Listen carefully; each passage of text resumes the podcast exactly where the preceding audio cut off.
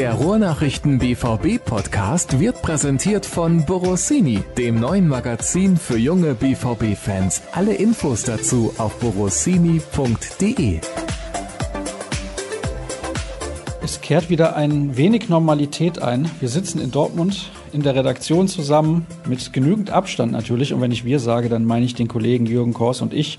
Hallo und herzlich willkommen zur nächsten Ausgabe des BVB-Podcasts der Ruhrnachrichten. Schön, dass ihr wieder einschaltet und wir können wieder über das Sportliche sprechen, auch wenn wir ein wenig vorausschauen müssen und in die Glaskugel, weil wir nicht wissen, was passiert am Wochenende beim Derby gegen Schalke. Aber wir können den Fokus legen auf das, auf dass wir uns am meisten eigentlich freuen, nämlich den Fußball. Darüber sprechen wir am liebsten und das werden wir in der heutigen Ausgabe tun. Zumindest werden wir es versuchen.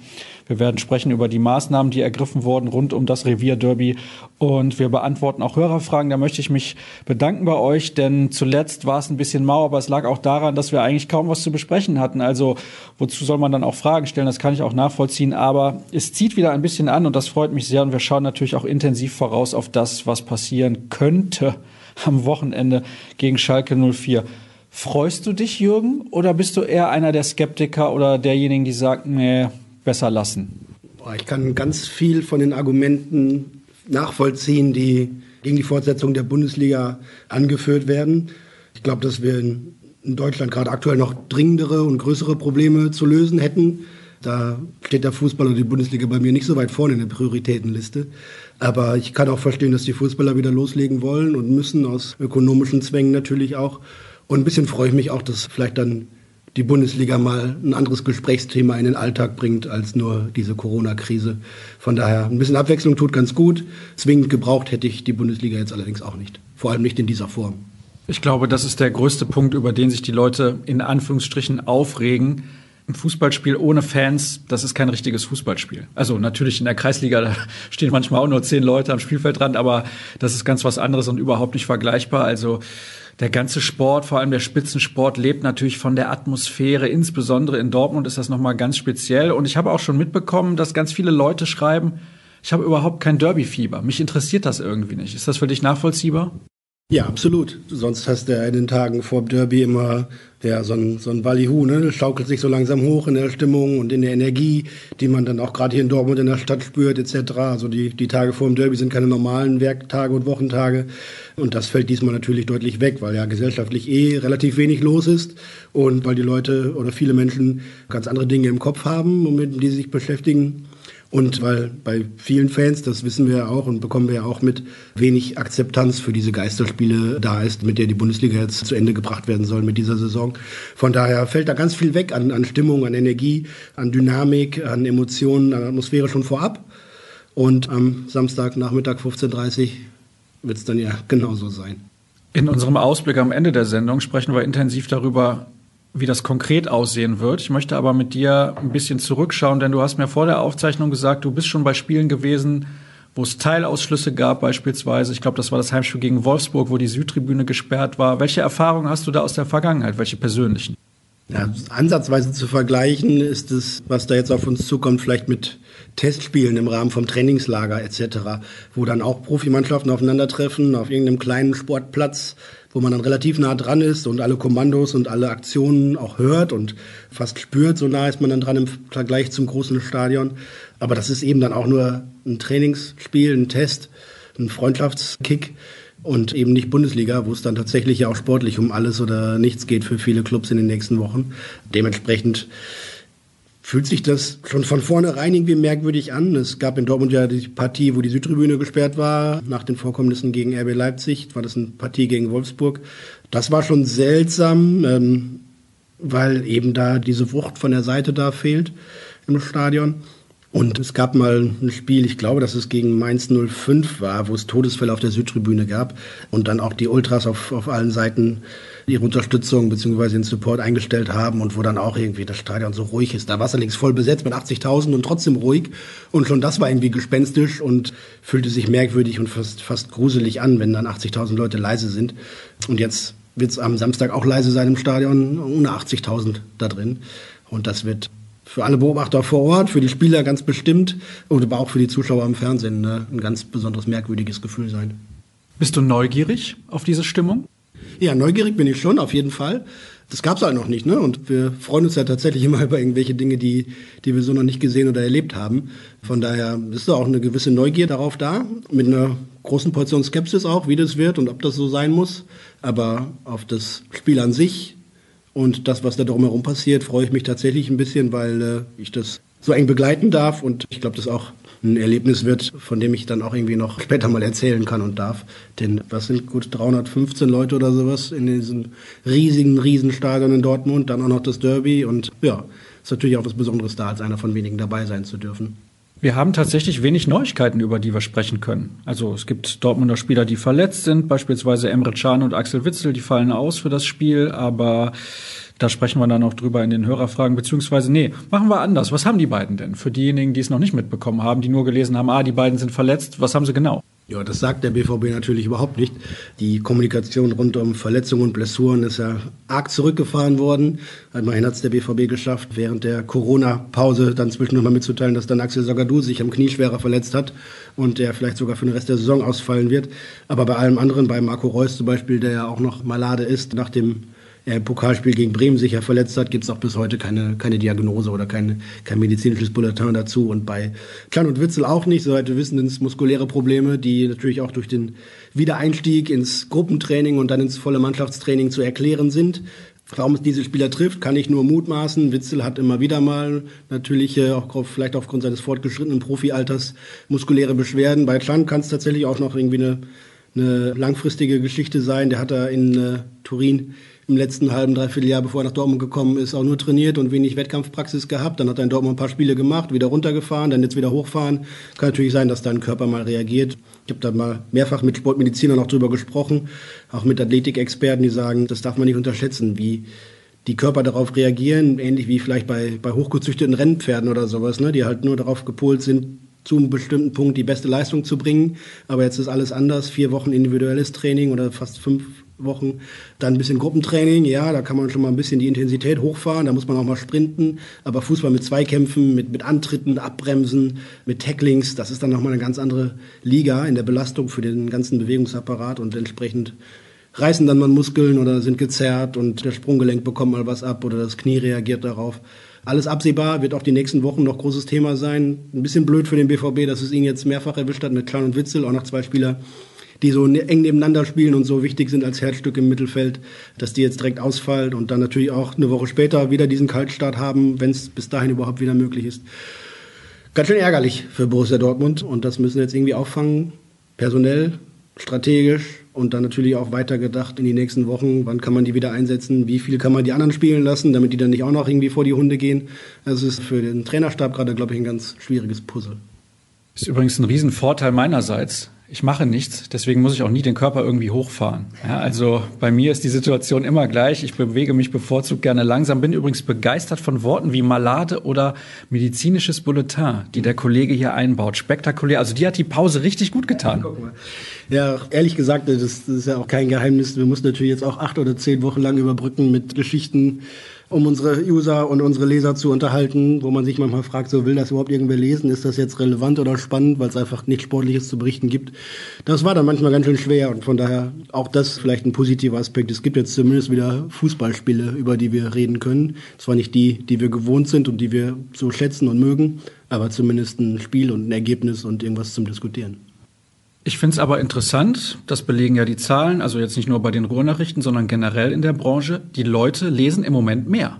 Ja, auf jeden Fall. Die Zahlen sind richtig gut in den letzten Wochen, auch spartenübergreifend, also ne, TV, die, die Streamingdienste, die zeitweise sogar, flach lagen, Zeitungen, Webportale, überall gut. Ich glaube, dass die, oder ich hoffe, dass die Rezipienten da froh sind, dass die einigermaßen gut informiert werden, dass sie das bekommen, was sie sich wünschen und dass es vielleicht auch noch ein bisschen länger anhält über Corona-Zeiten hinaus.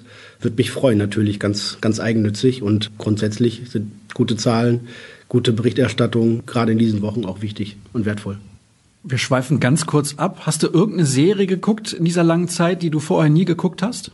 Ich muss kurz überlegen, aber ich habe tatsächlich, ich habe wenig, wenig ferngesehen. Homeoffice, klar, viel beschäftigt, dann irgendwie die Kinder zu Hause bis zum Abend. Aber ich habe tatsächlich wenig ferngesehen, keine Serie gesehen, jetzt besonders, die ich jetzt irgendwie durchgeguckt hätte oder sowas. Nee, ich habe die dritte Staffel, ist es glaube ich dann von, von Babylon Berlin, habe ich zu Ende geguckt, da war ich enttäuscht und vielleicht hat mir das auch die Lust auf den Rest verdorben.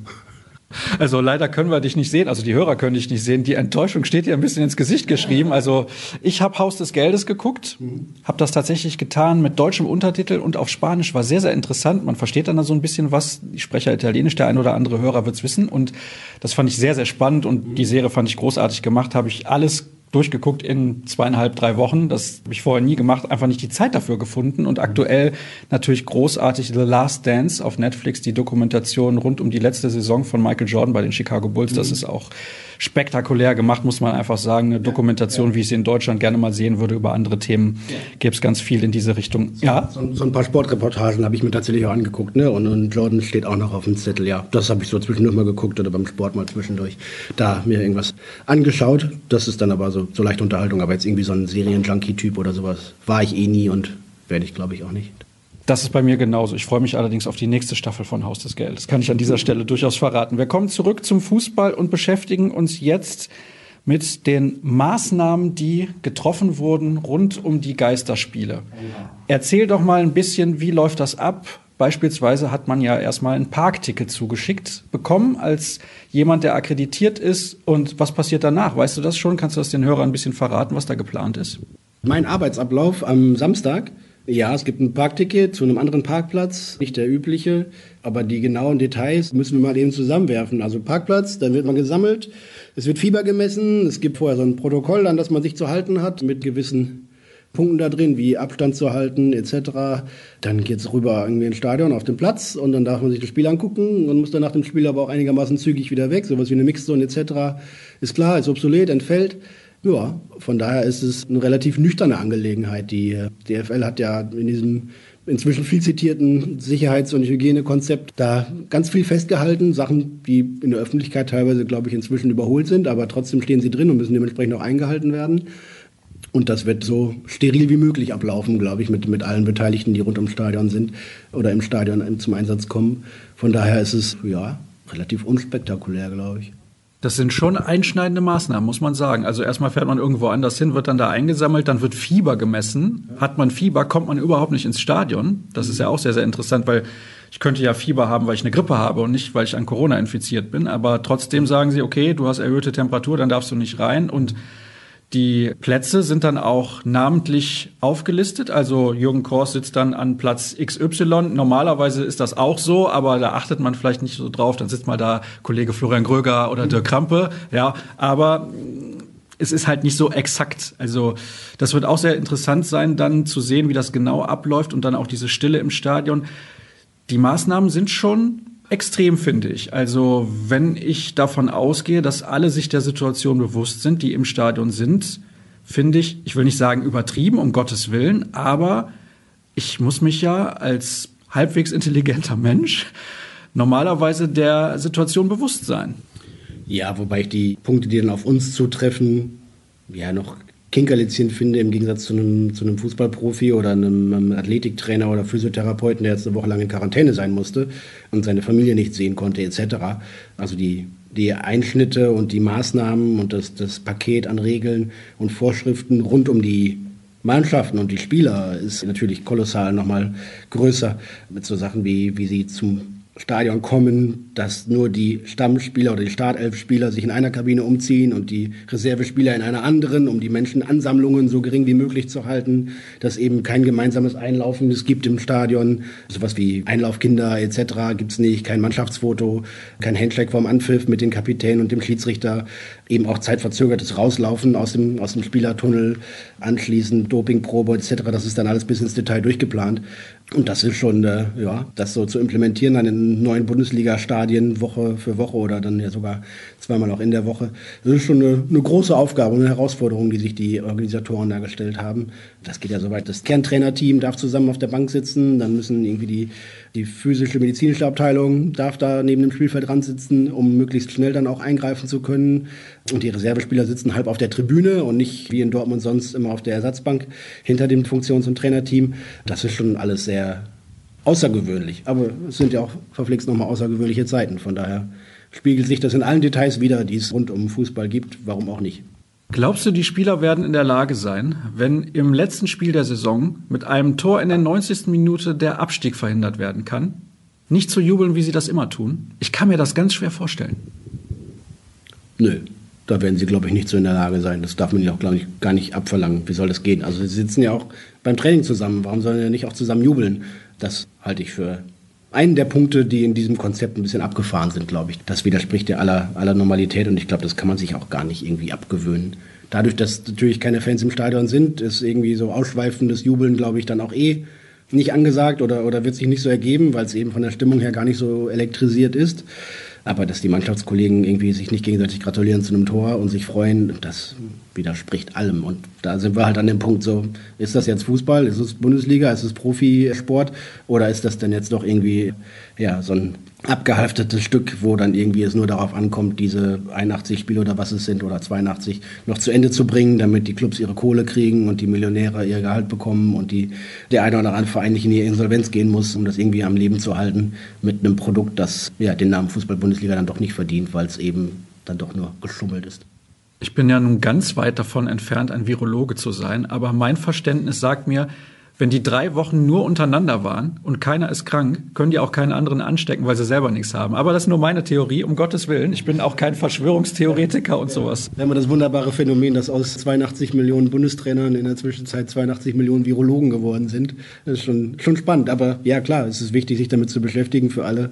Und wenn jetzt, auch das ist ja eine, ein logischer Bruch in dieser ganzen Kette, dann hast du die Mannschaft sieben Tage vor dem Restart in Quarantäne nach dem Spiel aber darf jeder wieder nach Hause fahren und in den nächsten Wochen ist es dann egal. Aber diese Quarantäne musste jetzt sein, damit es dann auf jeden Fall einmal losgehen kann.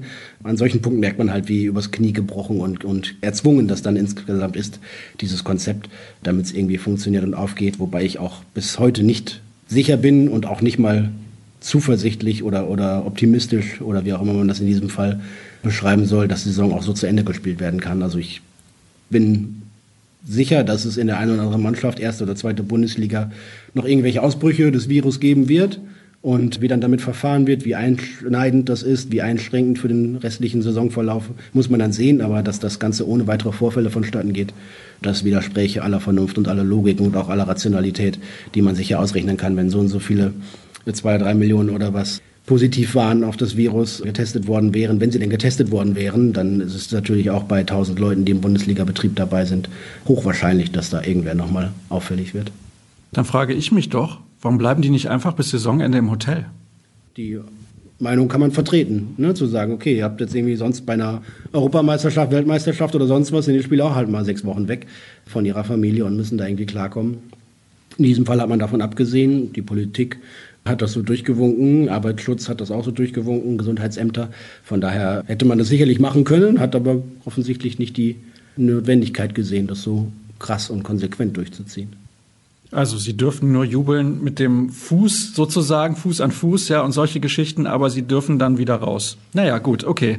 Also diejenigen, die sich das ausgedacht haben, werden sich was dabei gedacht haben. Ob das alles so gut war, wissen wir nicht. Ja, und, ne, was mir noch wichtig ist dazu zu sagen, das ganze Konzept ist ja nur so gut und stark wie die Kontrolle, die dann auch darüber ausgeübt wird, ob es denn auch eingehalten wird. Und das geht ja schon damit los, dass man sich bei Borussia Mönchengladbach vertan hat, weil das Spiel gegen Frankfurt, glaube ich, vor der Pause auf einen Sonntag terminiert war. Dachte man auch, ist jetzt bestimmt auch wieder Sonntag und ist dann irgendwie erst am Montag was dann schon zu knapp gewesen wäre, ins Hotel gegangen und in Quarantäne. Jetzt spielt man aber schon am Samstag und hat diese Zeit natürlich überhaupt nicht eingehalten. Das sorgt natürlich auch in der Liga für Ärger und Verdruss, wenn so offensichtlich da auch Schindluder mitgetrieben wird mit den Regeln. Der Fall von Saulo Kalou ist ja durch die Medien rauf und runter gegangen und hat für große Erheiterung, aber auch für Entsetzen gesorgt bei allen, die sich natürlich für dieses Konzept eingesetzt haben.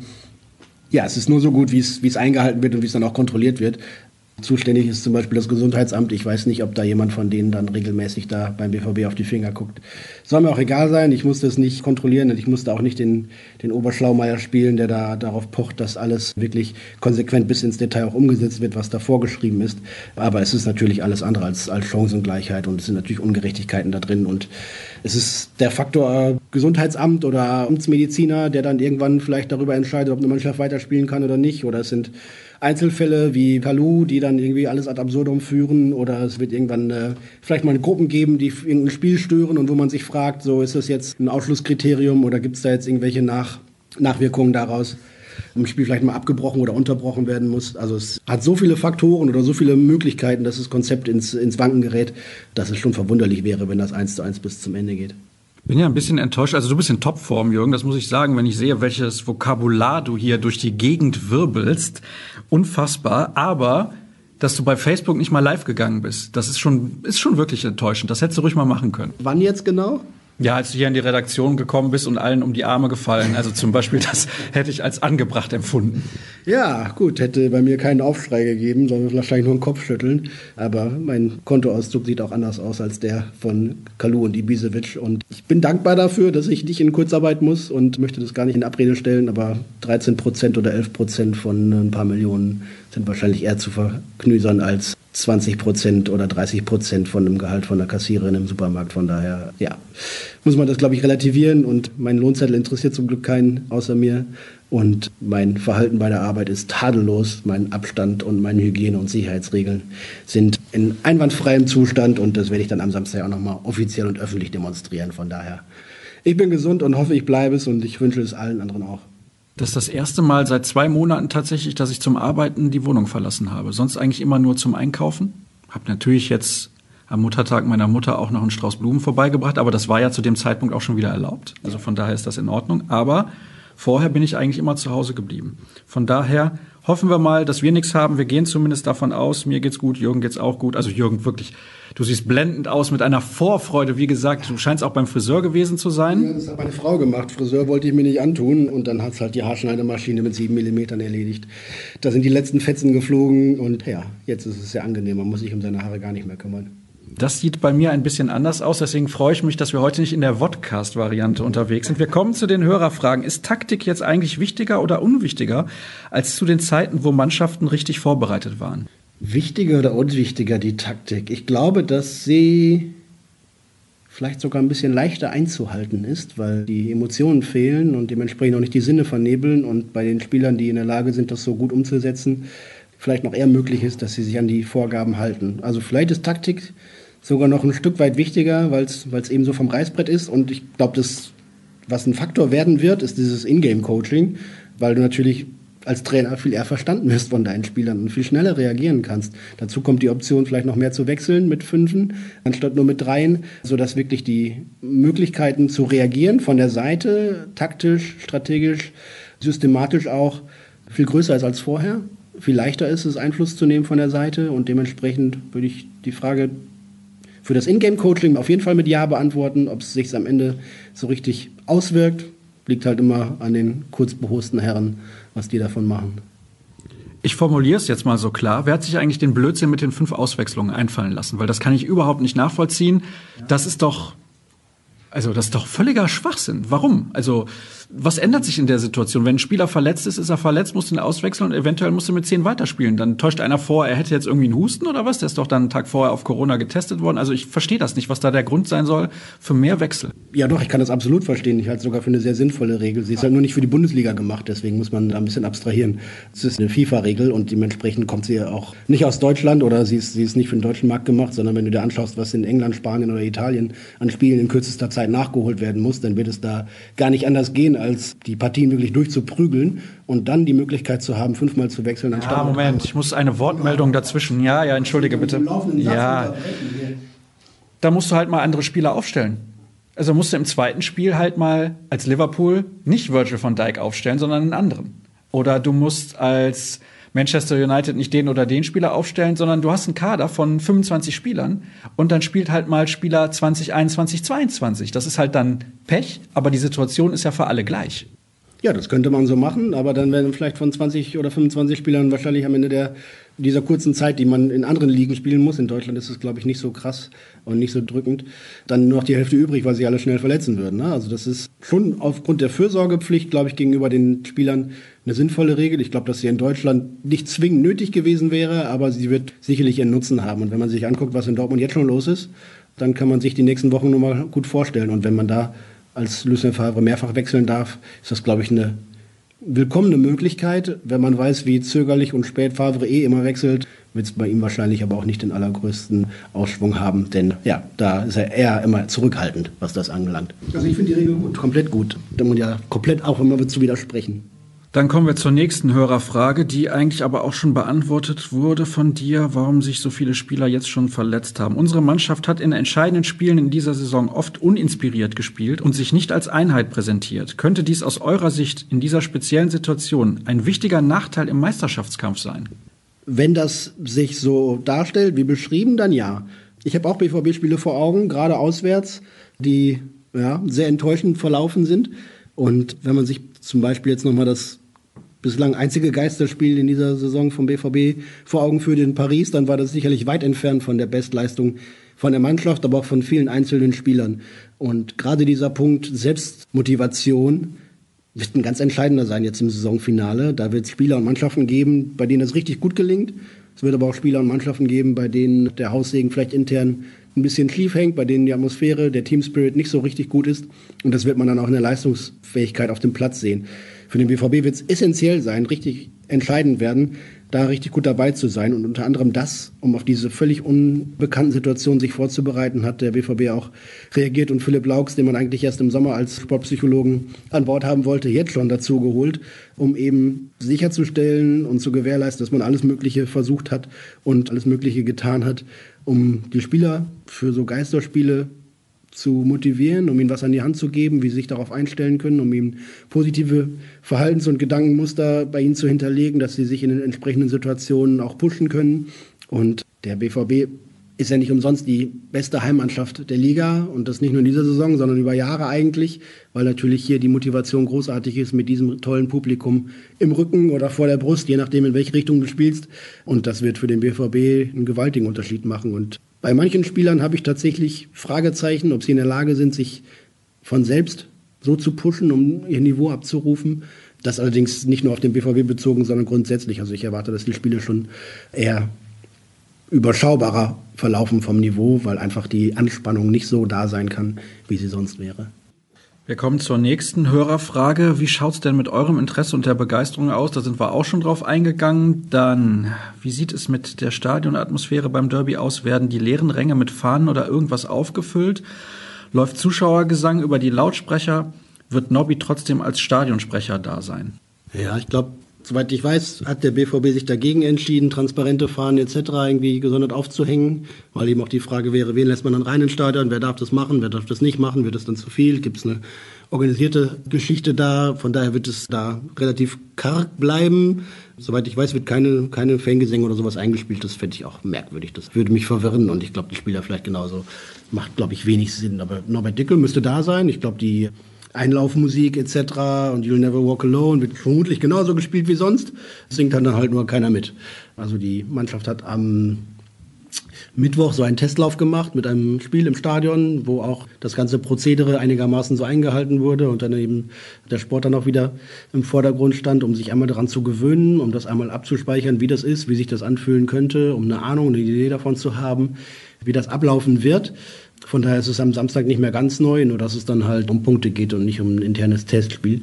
Aber diese Abläufe durchzugehen, glaube ich, ist auch aus sportpsychologischer Sicht und aus, aus strategischer Überlegung ziemlich schlau, um da einfach nicht komplett im Regen zu stehen, wenn es dann plötzlich losgeht und du gar nicht weißt, so wo muss ich jetzt hin, was passiert hier und da, worauf muss ich achten, sondern dass die Spieler sich dann eben auch komplett auf ihr Zeugs konzentrieren können, was schon schwer genug wird, wenn dir irgendwie ja die Gänsehaut fehlt, um alles aus dir heraus abzurufen.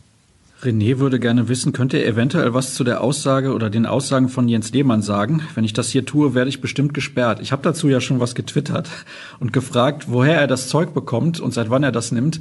Also, ich weiß nicht, was ist denn mit Jens Lehmann los? Was ist mit ihm passiert in den letzten Jahren? Oder war der immer schon so? Ah, er war zumindest auch früher schon nicht immer mit seiner Meinung im Mainstream, um das mal so rum zu formulieren. Ich fand ihn auch als Experte, als er bei RTL dann angeheuert hat oder RTL ihn angeheuert hat für die Länderspiele etc. eher, eher schwach in seiner Expertise und was Hertha BSC bzw. Investor Windhorst da zu bewogen hat, ihn ausgerechnet da für ein Aufsichtsratsamt zu bestimmen oder zu ernennen, weiß ich nicht jemanden wie Kosicke dazu zu holen, finde ich cool, wenn man den haben kann mit seiner Expertise, wunderbar. Dass er es bei Hertha macht, wundert mich wiederum. Der hätte das sicherlich auch bei sinnvolleren Clubs machen können oder bei besseren. Bei sinnvolleren Clubs? Ja. ja gut, also das, wir müssen jetzt nicht über Big City Club eine, eine große Tirade starten, ne? aber Hertha BSC ist ja nun wirklich in den letzten 10, 15 Jahren ein ziemliches Trauerspiel aus dem, was da möglich wäre, was da zwischendurch auch möglich war und was jetzt noch davon übrig ist. Da kann man eigentlich nur den Kopf schütteln und ja, ich habe nicht sonderlich große Sympathien. Nicht für den Club insgesamt oder für die Fans oder sowas, aber für das, was da in den letzten Jahren passiert mit, mit KKR und jetzt mit Windhorst und dem ganzen künstlichen Image, das sie sich da geben wollen und so toll und cool und hip zu sein, während das Gegenteil der Fall ist. Das ist schon sehr merkwürdig. Finde ich auch, kann ich mich nur anschließen, diese Aussage. Jetzt Butter bei die Fische. Wie sieht eure Startelf gegen Pleite 04 aus? Ich zitiere nur. Ja, Und was macht eigentlich unser ehemaliger Libero bzw. unsere ehemalige Libero-Legende Wolfgang Feiersinger? Ich weiß nicht, ob da aktuell irgendwas aufploppte, aber ich habe mal gelesen, seine Tochter spielt, glaube ich, Fußball mal bei den Bayern-Frauen gespielt. Das ist alles, was ich noch im Hinterkopf habe. Ich weiß nicht, ob du da irgendwie mehr zu sagen kannst und ja, wie gesagt, wie sieht's aus mit der Startelf? Ja, die kann ich sagen. Im Tor Birki, Dreierkette Pilschek, Hummels, Akanji.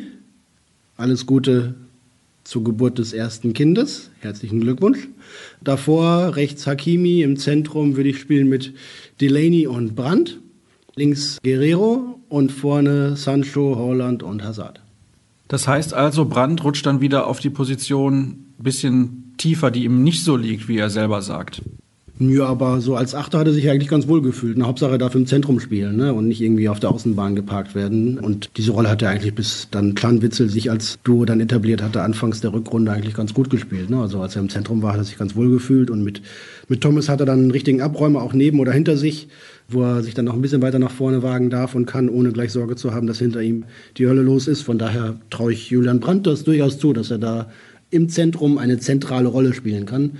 Sancho Holland, denke ich, wenn sie einigermaßen fit sind, sind gesetzt und Torgan Hazard als quasi Vielspieler auch, zumal Marco Reus ja noch ausfällt für das Spiel gegen Schalke auf jeden Fall. Dann gibt es natürlich noch Optionen, ein bisschen zu zu variieren oder umzustellen. Gio Reyna war zuletzt immer ein Einwechselkandidat. Mario Götze könnte auch mal seine Chance bekommen, wenn es auf der 6er, 8er Position irgendwie schwierig werden könnte. Ist auch Moda Hut nicht ganz so weit weg, glaube ich, wie ihn von außen immer alle sehen. Der Trainer hält ja doch ein bisschen was von ihm. Ja, aber grundsätzlich steht, glaube ich, die erste Elf und aufgrund der Verletzten ist dann auch relativ klar, wer noch in den Kader kommt und ganz wenige schaffen es dann nur nicht. Was ist denn mit Wolfgang Feiersinger? Hast du gerade da die bekannte Suchmaschine mit dem G angeworfen? Ja, also ich weiß oder ich bin nicht zu 100% sicher, deswegen wollte ich lieber nachgucken. Was ich weiß oder noch im Hinterkopf habe, ist, dass Wolfgang Feiersinger sich so aus dem öffentlichen Leben zurückgezogen hat. Er hat auch ein bisschen was im Fußball gemacht, aber hatte dann es vorgezogen, sich auf eine Hütte zurückzuziehen, irgendwo in den österreichischen Alpen, glaube ich. Ich glaube, weiß nicht, ob es seine Hütte war oder ob er die nur bewirtschaftet hat oder sowas, hat sich da auf jeden Fall in die Berge zurückgezogen. Ganz eigentlich spannend und eine spannende Antithese zu dem, was sonst so in diesem Profi-Jet-Set-Fußballleben passiert. Und was ich noch im Hinterkopf habe, ist, dass er einmal gesundheitlich schwer angeschlagen war. Jetzt geht hier das Telefon, damit haben wir überhaupt nicht gerechnet. Was machen wir denn jetzt? Willst du dran gehen? Soll ich mal rangehen? Nee, auf gar keinen Fall, weil niemand rechnet auch damit, dass wir hier sitzen. Also gehen wir nicht dran. Ne? Ja, nee, gehen wir nicht ran. Lassen wir klingeln. Ist auch nur die Chefredaktion, ist kein Thema. Kann man die auch wegdrücken? wir lassen es einfach klingeln und tun, als ob wir nichts gehört hätten. Ja, und ich weiß, dass er einmal gesundheitlich zu kämpfen hatte. Wie aktuell der Stand da ist, weiß ich nicht. Deswegen habe ich gerade so ein bisschen gezögert, ob es da irgendwas einen neueren Stand gibt. Aber ja, er ist auf jeden Fall Teil der starken 90er Elf. Wir haben ja in den letzten Wochen mit einigen nochmal wieder gesprochen oder einige nochmal wieder neu besprochen. Aus der 95er-Mannschaft, die ja vor 25 Jahren jetzt deutscher Meister geworden ist und quasi den, den Startschuss für die erfolgreichen Jahre Mitte der 90er gegeben hat. So Leute wie Bodo Schmidt, von denen man kaum noch was wusste, oder Stefan Kloß, der sich ja aus der Öffentlichkeit fast komplett zurückgezogen hat. Das war, war sehr spannend, da mal ein paar alte Strategen wieder zu sprechen. Wolfgang Feiersinger gehörte sicher auch dazu, aber ich glaube nicht, dass der gerade, oder so wie ich das in den letzten Jahren mitbekommen habe, Wert darauf legt, dass er nochmal irgendwie öffentlich groß auftaucht. Von daher, spannender Typ, hat mir fast ja leid getan damals, dass er dann nicht im Champions League Finale dabei sein konnte. Nicht mal im Kader gewesen. Ja, ja, genau, weil obwohl er sich sehr schwer verdient gehabt hätte. Aber der Erfolg anschließend gibt natürlich Ottmar Hitzfeld, Schrägstrich Matthias Sammer dann ja auch recht. Von daher kriegt er vielleicht in Dortmund gar nicht die Verehrung oder Bewunderung, die er sich aufgrund der Leistung, die er zumindest in der Zeit gezeigt hatte, auch verdient gehabt hätte.